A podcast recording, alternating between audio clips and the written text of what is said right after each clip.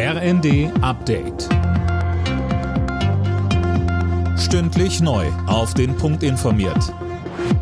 Ich bin Mia Hin. Guten Abend. Das von Russland abgehörte Gespräch deutscher Luftwaffenoffiziere über Taurus Marschflugkörper sorgt weiter für Diskussionen.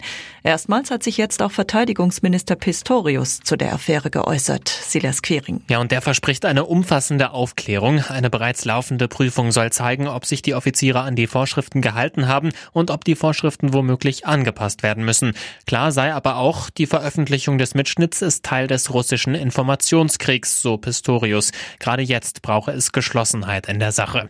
Die Union hat unterdessen eine Sondersitzung des Verteidigungsausschusses beantragt.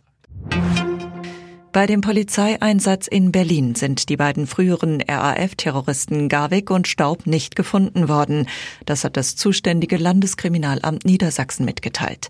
Die Beamten gehen aber davon aus, dass Garwig auf dem Bauwagengelände der linken Szene in Friedrichshain bis vor kurzem gewohnt hat. Verkehrsminister Wissing fordert die Deutsche Bahn und die GDL dazu auf, an den Verhandlungstisch zurückzukehren. Mit dem Beharren auf Maximalpositionen kommen wir hier nicht weiter, sagte Wissing der Bild am Sonntag. Mehr von Tim Pritztrup. Neue Streiks wären den Menschen nach monatelangen ergebnislosen Verhandlungen nicht vermittelbar und außerdem eine Gefahr für die Wirtschaft, so der FDP-Politiker. Er warnt vor Versorgungsengpässen und gestörten Lieferketten. Hauptstreitpunkt bleibt die Forderung der GDL nach einer 35-Stunden-Woche bei vollem Lohnausgleich.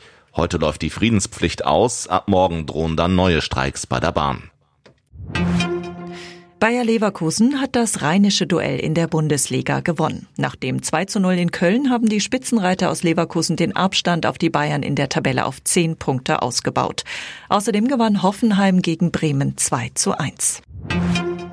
Rekordweltmeister Francesco Friedrich hat mit seinem Viererbob erneut den WM-Titel geholt. Er siegte in Winterberg vor Johannes Lochner. Adam Amour machte als Dritter den deutschen Erfolg perfekt.